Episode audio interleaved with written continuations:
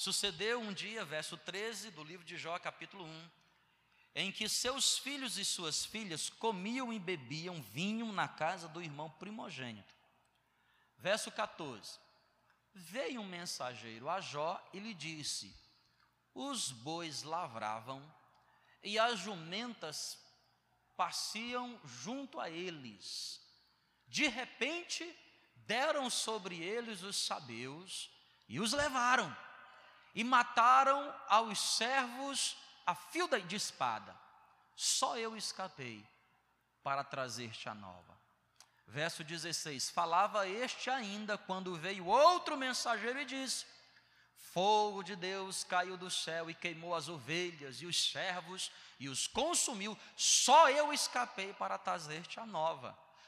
Falava este ainda, o terceiro, chegou e disse: Dividiram-se os cadeus em três bandos, deram sobre os camelos, primeiro levaram os bois, agora levaram as ovelhas, e agora estão levando os bois, primeiro as jumentas, as ovelhas, agora os camelos, e os levaram e os mataram, os servos a fio da espada, só eu escapei para trazer-te a nova. Também este falava ainda quando veio o quarto mensageiro e disse: Estando teus filhos bebendo vinho e comendo com as tuas filhas na casa do irmão primogênito, eis que se levantou grande vento do lado do deserto e deu nos quatro cantos da casa, a qual caiu sobre eles e morreram. Só eu escapei para trazer-te a nova. Então Jó se levantou, rasgou o seu manto, rapou a cabeça, lançou-se em terra e a Bíblia diz que ele adorou a Deus. Verso 21. E disse: Nu saí do ventre da minha mãe, nu voltarei. O Senhor o deu, o Senhor o tomou. Bendito seja o nome do Senhor. Em tudo isso, Jó não pecou, nem atribuiu a Deus falta alguma. Vamos ler o verso 21 outra vez? Vocês podem ler juntos comigo o verso 21? Vamos lá? E disse: Nu e nu voltarei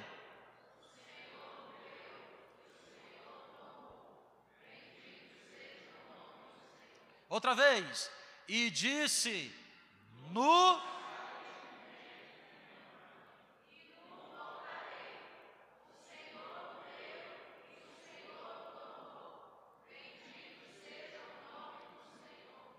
Queridos, que fé é essa, hein?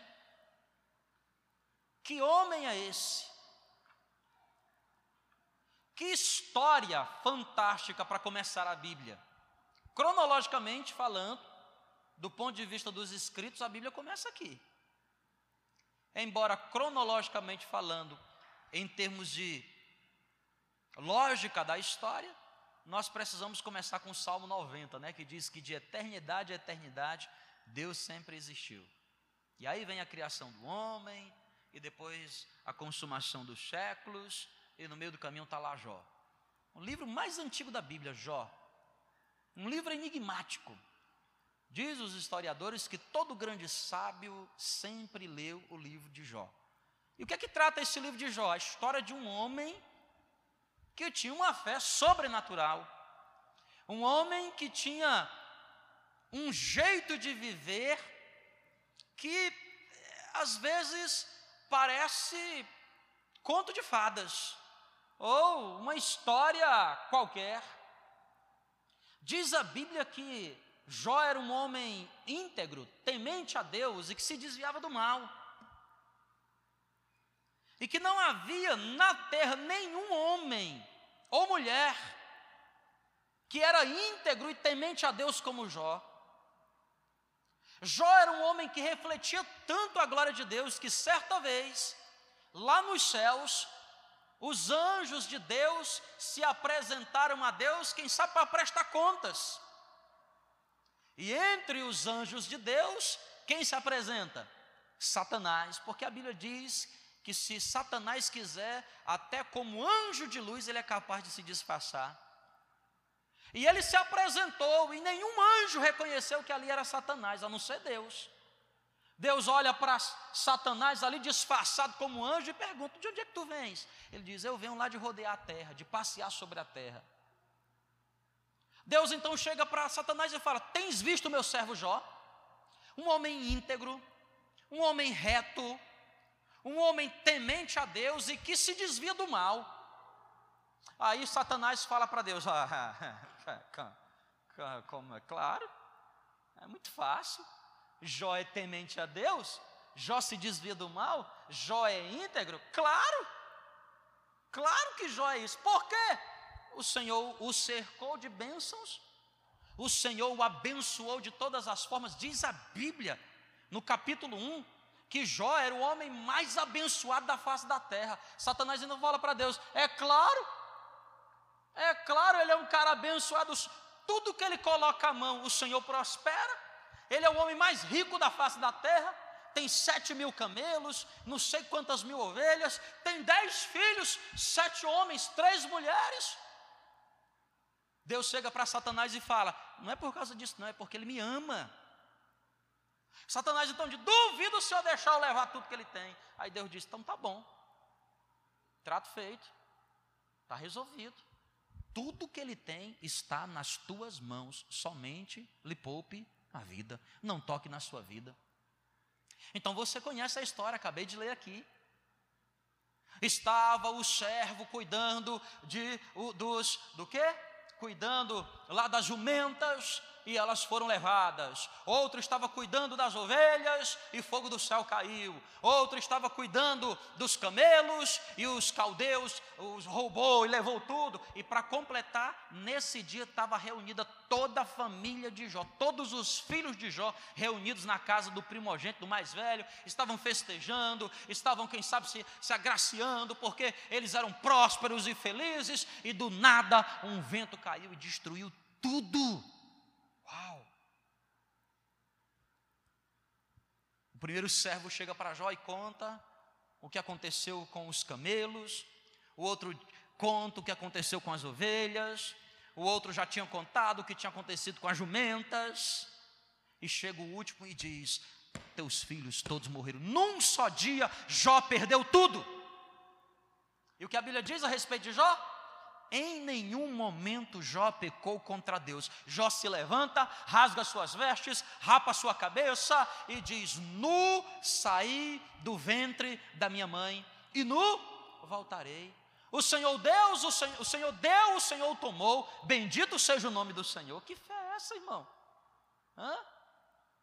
Que fé é essa? Porque às vezes a gente com dor de dente já. Eu, não vou para a igreja de jeito nenhum, porque esse dente está doendo. É que pode, Deus? Tu permite que o meu dente. Eu que não vou, que a minha unha do pé encravou. e Jó, irmão, perdeu dez filhos num dia só. Perdeu toda a riqueza num dia só. Como é que Jó conseguiu perder tudo? Como é que um, um, homem consegue? Será que como é que um homem como Jó, irmãos, que deve ser o modelo para todo cristão. Perde tudo e ainda assim adora a Deus. Perde tudo e ainda não blasfema contra Deus.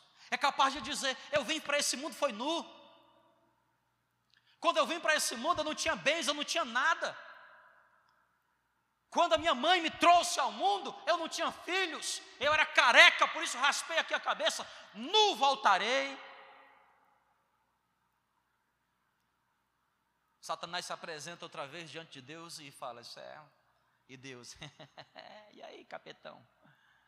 Hã? Tomou aí, Raimundão, na cabeça? Hã? Prestou atenção, ele é íntegro, rapaz. Aí, Satanás, uma coisa é perder os filhos, outra coisa é perder o dinheiro. Quero ver o que acontece quando ele perde a saúde. Mas você ainda está duvidando? Eu estou duvidando.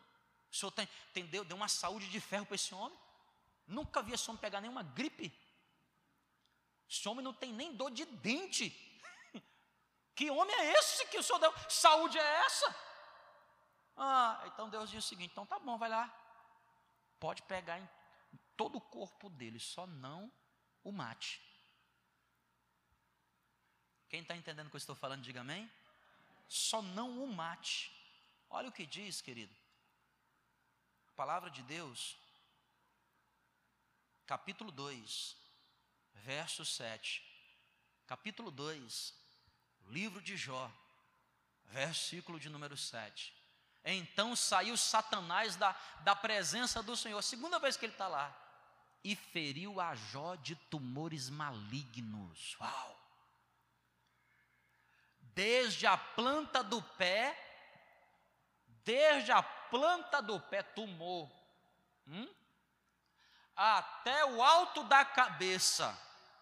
Olha o que diz o verso 8: os tumores de Jó eram tantos que Jó, sentado em cinza, quem sabe em luto porque perdera os filhos, perdeu tudo que tinha, a Saul tomou um caco para com ele raspar-se. Uau! E a Bíblia diz que em nenhum momento Jó blasfemou contra Deus. Que fé é essa, irmão? Por que, que Jó é um homem tão diferenciado? Por que, que Jó conseguiu fazer isso? E muitas vezes nós, afligidos por pequenas mazelas ou grandes, porque só, só, só sabe a dor que está sentindo quem está passando por ela. Às vezes o momento triste do outro, você diz, como é que o cara está vivendo aquilo, não consegue? É, para você é fácil, mas para ele é difícil. Mas como é que um homem como Jó conseguiu suportar todas as suas aflições e ainda ficar de pé e ainda vencer. Eu aprendi aqui no finalzinho da tarde alguns segredos sobre por que Jó continuou adorando a Deus. Jó perdeu bens, Jó perdeu família, Jó perdeu a saúde. Irmão, eu vou falar um negócio para você, ó, quer ver mexer com qualquer ser humano, mexe com o que ele tem. É ou não é? Mexe com o dinheiro que ele tem. Mexe com 10 reais do bolso dele, fica doido. Nós vamos à guerra por causa de, de bens. Mas quer ver algo pior? É mexe com a família. Você quer ver alguém se desestruturar? É eu conheço gente que se mexer com o dinheiro dele nada vai acontecer, mas mexe com a família. Mexeu com a família. Tem gente que nem mexendo com a família se perde, mexa com a saúde. Mexa com a saúde. Quem é que não se abala com enfermidade, irmão? Quem é que não fica triste com enfermidade? Seja ela da alma, seja ela no corpo, seja na psique, quem é que não se abala com a, com a enfermidade? Enfermidade é um, é um problema que, que vem sobre a vida de alguém e afeta todo mundo que está ao redor. Jó perdeu seus bens, Jó perdeu seus filhos, a sua família, Jó perdeu a saúde e ainda assim não perdeu a adoração a Deus. Eu quero aprender como Jó, eu quero ser alguém como Jó. E o segredo? Qual é o segredo? Tudo começa no verso 3 do capítulo 1. Jó capítulo 1, verso 3. O primeiro segredo está aqui. Diz a Bíblia no verso 3 que Jó possuía quantas ovelhas? Uau, sete mil ovelhas. Quantos camelos? 500 juntas de boi e 500 jumentas. Era também muito numeroso o pessoal ao seu serviço, de maneira que este homem era o maior entre todos os do quê? Do Oriente. Ele era o cara do Oriente. Mas a Bíblia diz que Jó não tinha o seu coração apegado a essas coisas. Querido, o segredo para você aprender a suportar as aflições da vida é você saber guardar o lugar certo onde você deve pôr o seu coração. Diga-me onde está o teu tesouro, que eu saberei onde estará o teu coração. Porque onde tiver o teu tesouro, aí estará o teu coração. Sabe por que, que Jó foi um homem que continuou de pé, mesmo diante de tamanha aflição?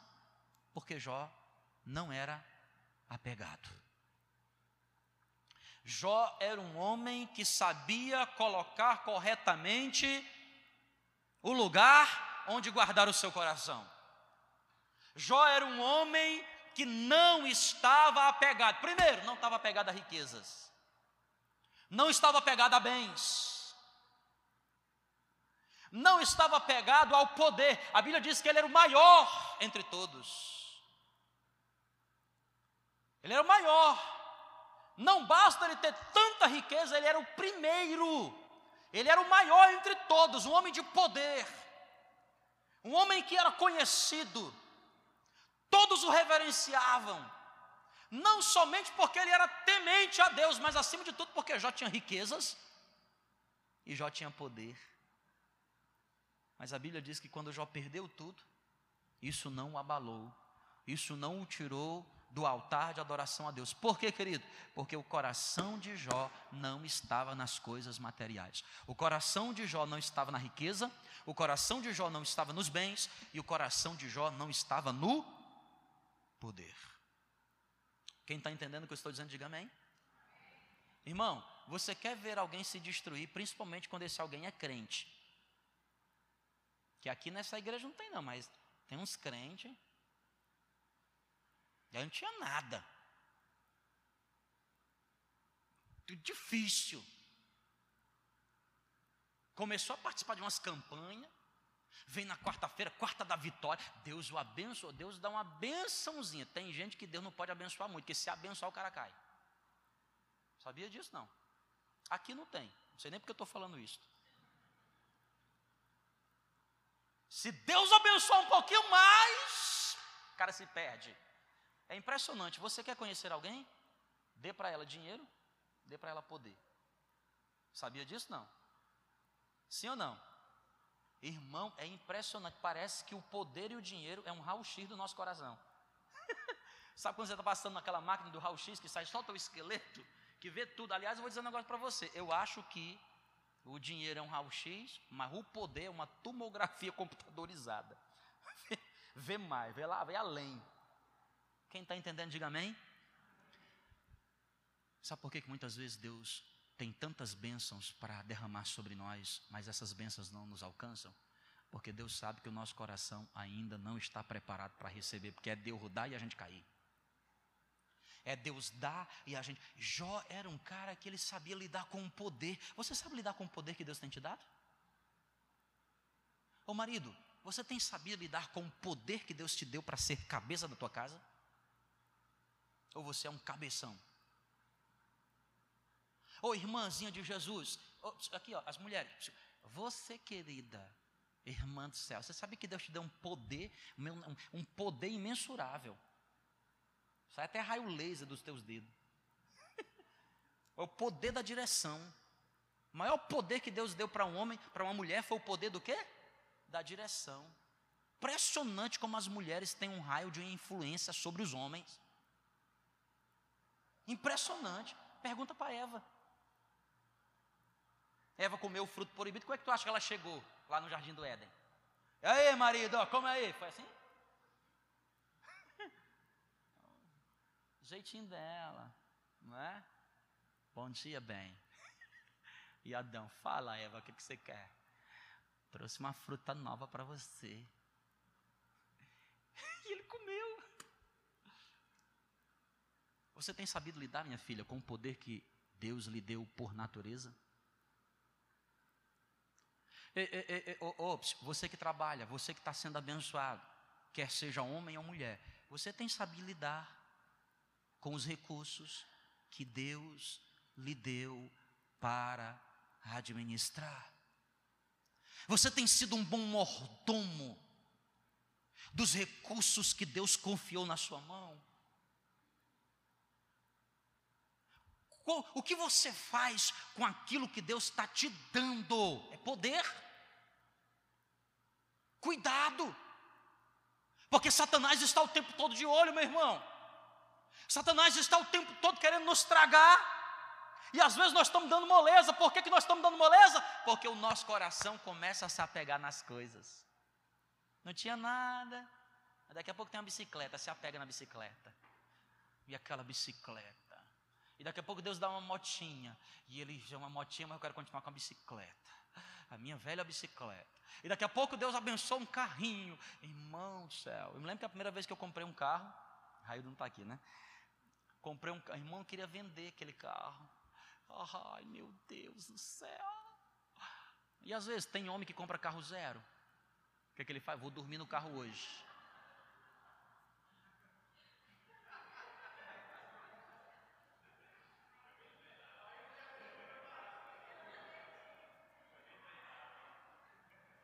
Esse pessoal é fogo, viu, rapaz? Olha a desgraça que eu não queria me livrar, irmão. Você vê como a gente é tonto. O que, que já acha que tem nesse negócio, não é não? E eu ficava, meu primeiro carro, sai daí agora. Vai-te embora. Ei, querido, presta atenção aqui, ó. Às vezes, a gente se apega demais às coisas, sabia? Sim ou não? Sim ou não? É minha casa, a minha piscina, você foi no dermatologista essa semana para entrar na minha piscina? Tem gente que dá carona para o irmão e já tem um álcool do lado.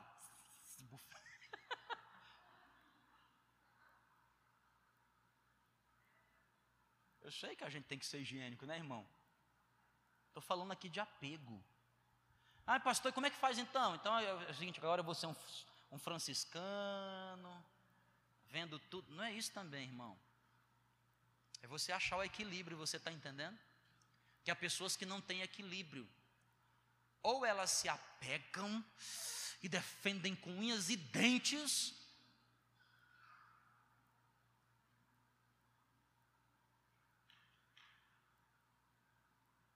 ou elas então desprezam tudo. Não, o que Deus quer é o equilíbrio.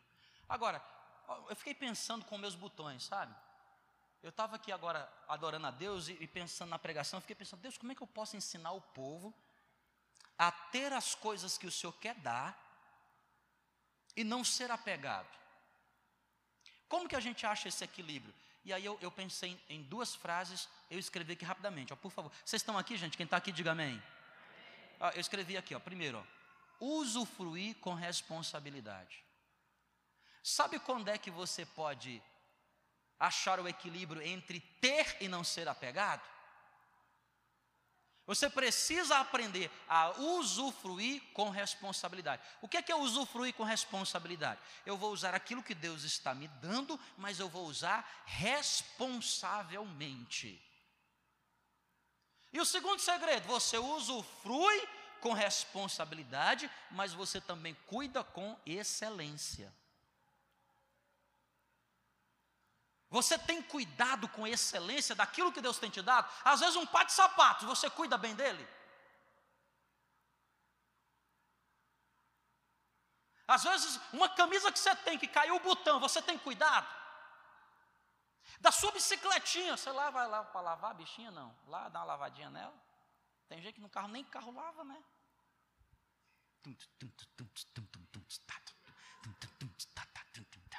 Não tem esse tópico aqui. Me ajuda aí, que senão o povo não vai prestar atenção em mim. Não é? Amém, gente? Jó não era uma pessoa apegada.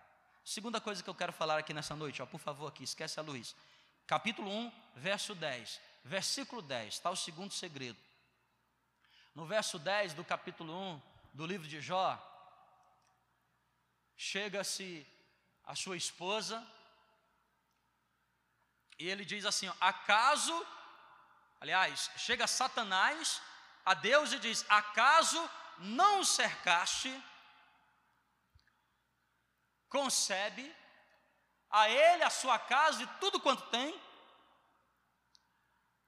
a obra de suas mãos abençoaste, e os seus bens se multiplicaram sobre a terra, Satanás chega e contesta a Deus, dizendo: É claro que ele vai te adorar. Tu o cercaste com todos os seus bens. Jó não padece como os demais. Quero ver o Senhor permitir que eu leve tudo. Jó então perde todas as coisas, inclusive a sua saúde. Mas olha o que diz, capítulo 2, versículo 9. Então sua mulher lhe disse: Ainda conservas a tua integridade? Amaldiçoa esse Deus e morre. Mas no verso 10 do capítulo 2, ele responde: Falas como qualquer doida? Temos recebido o bem de Deus e não receberíamos também o mal? Olha que coisa interessante, irmão.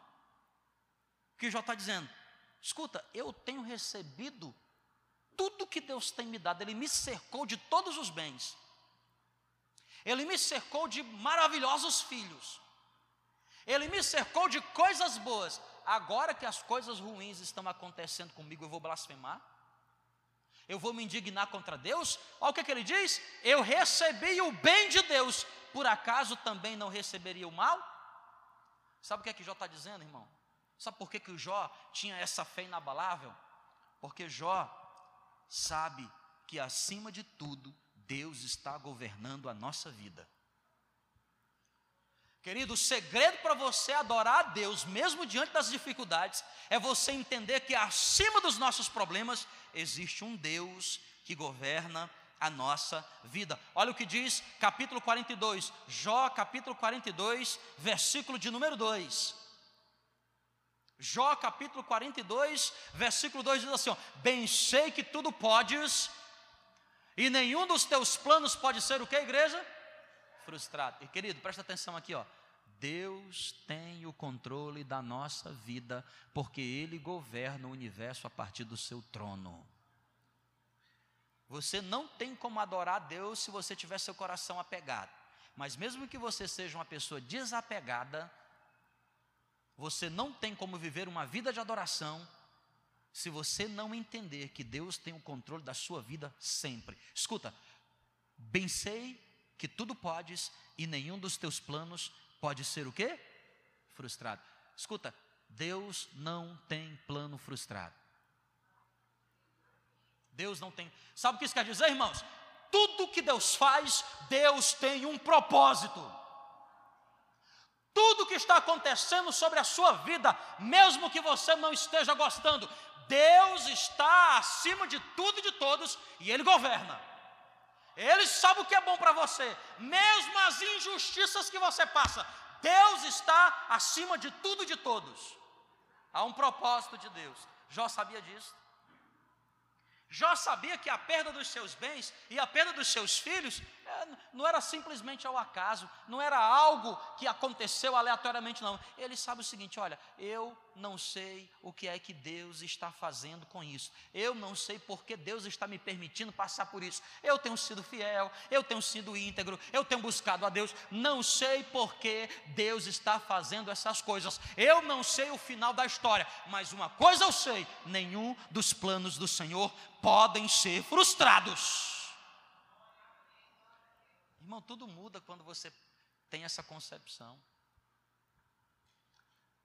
Se nenhum dos planos de Deus pode ser frustrado, e se Deus ele quer sempre te abençoar, entenda que essa mazela que você passa, essa dificuldade que você passa, não é o fim em si. Sabe por que, que a gente se desespera nas nossas aflições? É que a gente acha que as nossas aflições é o fim. As nossas aflições não são o fim, elas são apenas um meio, é um mecanismo. Está é, tá no meio, algo ainda vai se desenrolar. Ai, pastor, mas o senhor não sabe do que eu estou passando. Duvido que seja maior do que o que Jó. Duvido. Duvido que o que você esteja vivendo seja maior do que o que Jó viveu. O que, que Deus quer nos ensinar com isso? Jó chegou no limite, irmão, no limite do sofrimento de um ser humano. Então, se o que você está vivendo, você está aqui hoje vivendo uma aflição, você não perdeu dez filhos, não perdeu todos os seus bens, você não, não está com a saúde, então, meu filho, você é menos que Jó. Significa dizer que se Jó entende que os planos de Deus não podem ser frustrados, também os planos de Deus para a sua vida não se frustrarão. Você precisa entender essa verdade. Ou seja, eu estou vivendo a maior guerra do inferno. Não tem problema. Eu sei que o meu redentor vive e que ele se levantará ao meu favor. Isso é fantástico, irmão. Terceira verdade que eu aprendo nesse texto. Por que Jó continuava adorando a Deus mesmo diante dessa dificuldade? Foi o que ele fez. Eu é que não vou colocar meu coração apegado a essas coisas.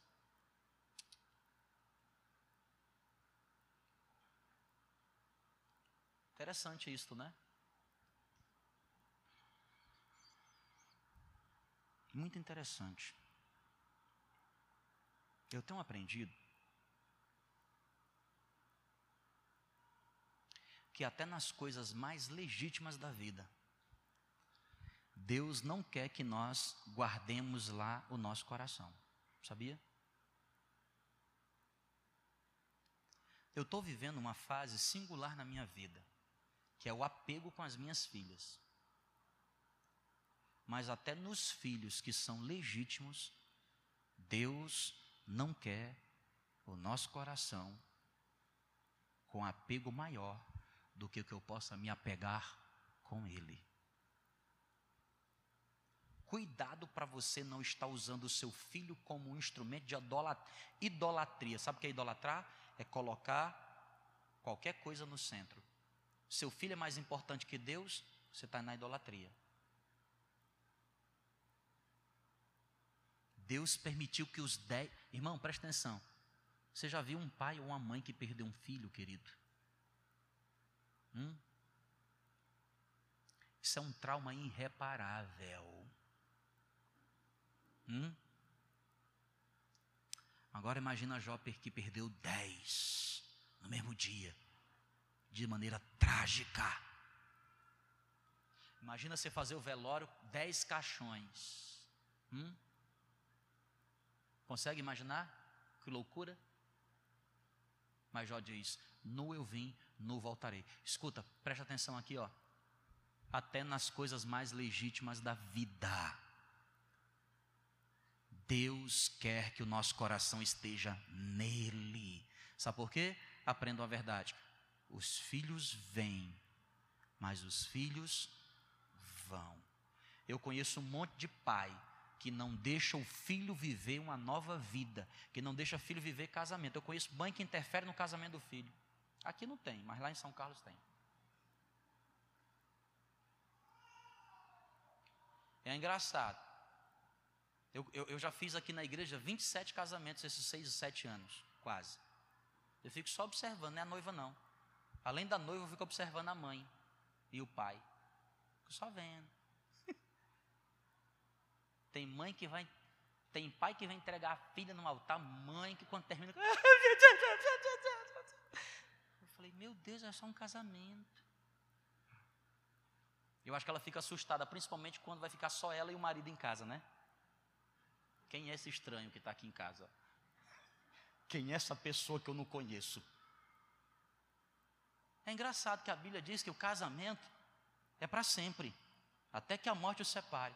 Mas os filhos, eles terão que sair e farão nova família. Por exemplo, quando a Sara tiver 34 anos, ela vai casar. Por que vocês riram? Não entendi. Não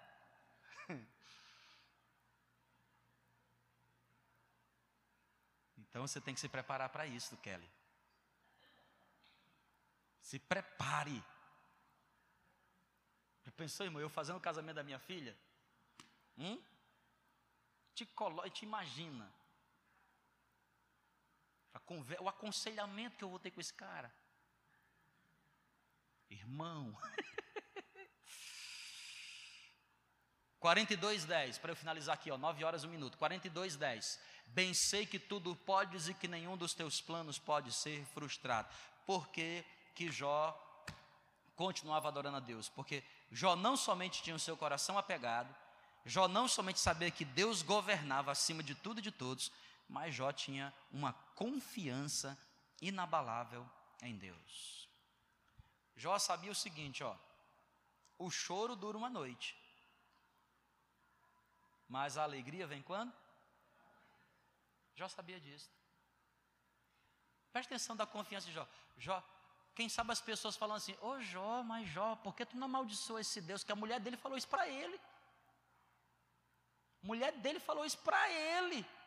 Eu tenho certeza que lá dentro do coração de Jó já pensou assim: por que essa mulher não estava naquela ceia? Não. Ele pensou, essa mulher devia estar lá no lugar do meu primogênito.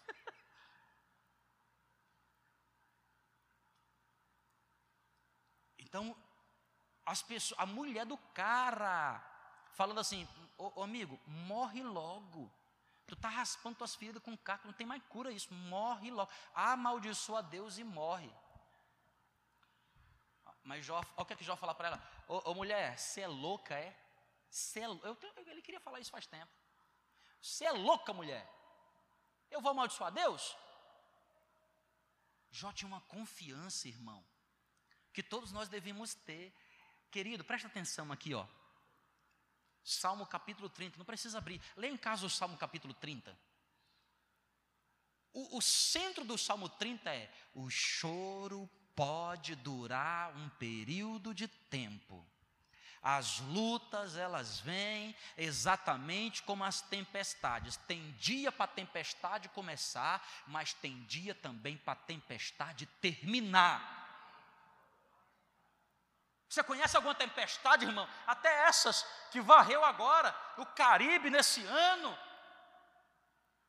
que destruiu tudo, tem dia para começar e tem dia para terminar. Querido, presta atenção aqui em nome de Jesus. Segura firme, finca os teus pés, segura numa corda, acha alguma coisa para tu te segurar, te segura, sabe por quê? Essa tempestade que você está vivendo, ela tem dia e hora para terminar. Então, não deixe o diabo te influenciar, te dizendo: olha, decide, decide, faz isso, é isso que tu tem que fazer. Irmão, presta atenção: na tempestade ninguém toma decisão. Sabia disso? Só o tolo que toma decisão na hora da tempestade. Presta atenção, ó. é só você analisar. Toda vez que você está passando por uma dívida, você quer, a primeira coisa que você quer fazer é vender alguma coisa. Presta atenção, vender na hora da dívida é tolice. Você tem que esperar primeiro a poeira sentar. Deixa eu ver o que, é que eu vou fazer. É como falar na hora da raiva. Você já falou na hora da raiva?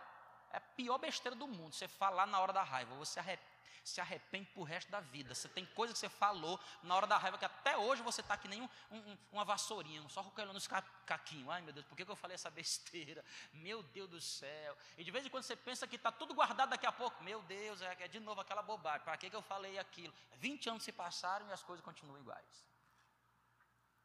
Então, na hora da tempestade, meu irmão, o que, é que você deve fazer na hora da tempestade?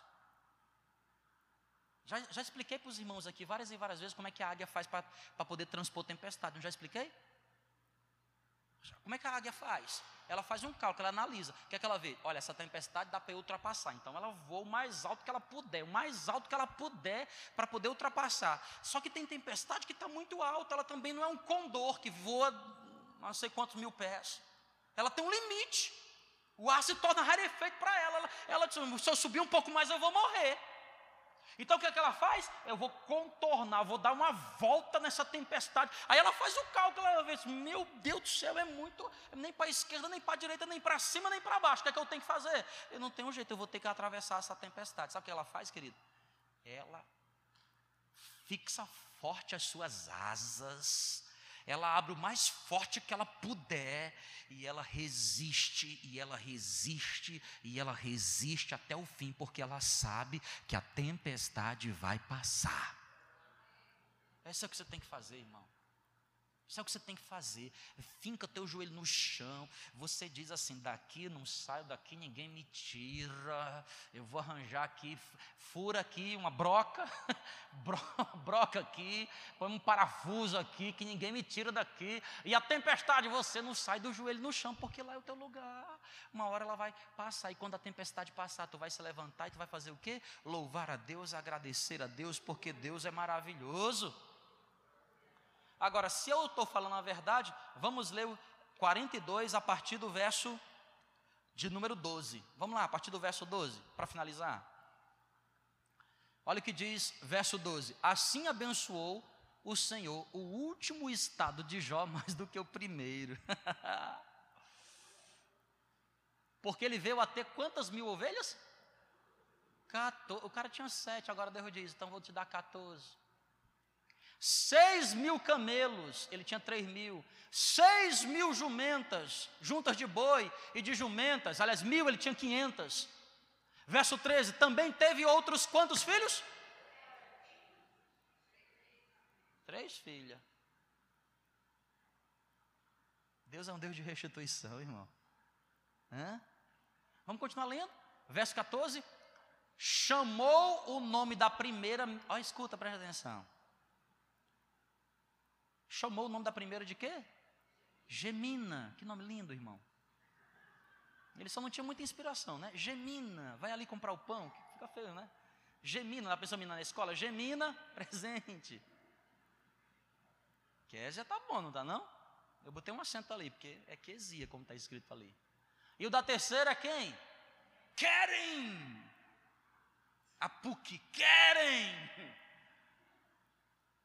Cada nome desse tem um significado. Eu não estudei hoje para trazer para você, não dá certo. Verso 15.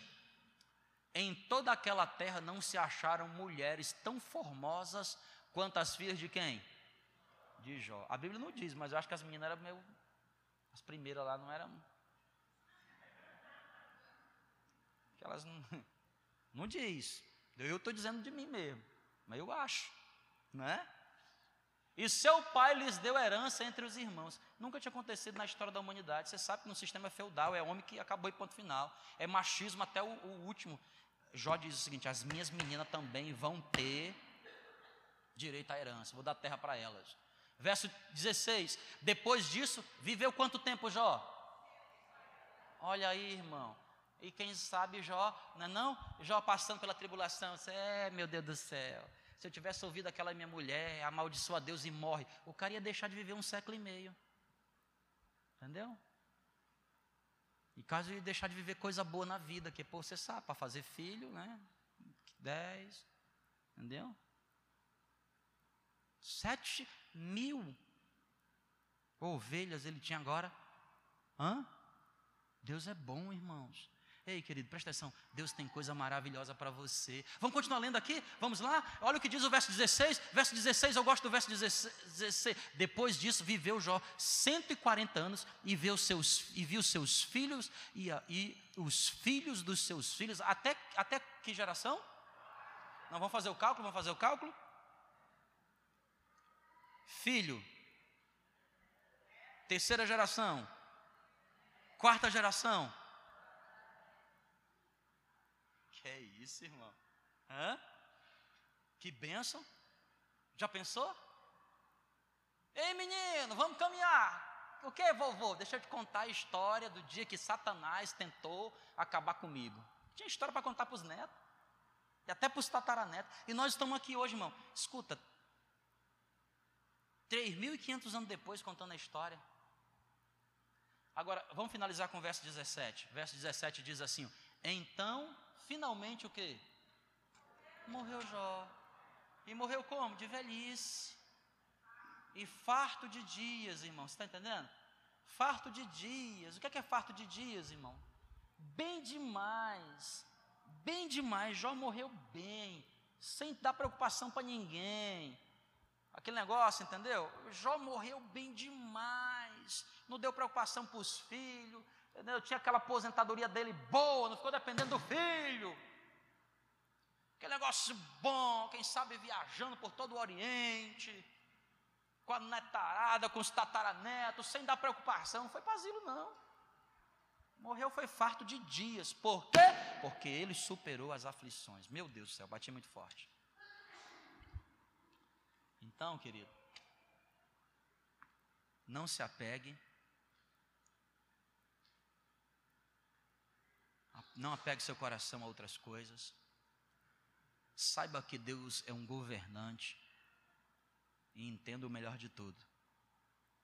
O que você está vivendo não é o fim. Deus tem coisas melhores e maiores. Vamos ficar de pé, só para a gente encerrar aqui com oração? Vamos cantar de novo aquela canção lá para a gente para nossa casa. Já oramos aqui no altar, já fomos abençoados. Eu acho que essa canção é a canção do ano aqui da igreja do Nazareno, né? De quem é essa canção? Não, senhora, é da nossa igreja.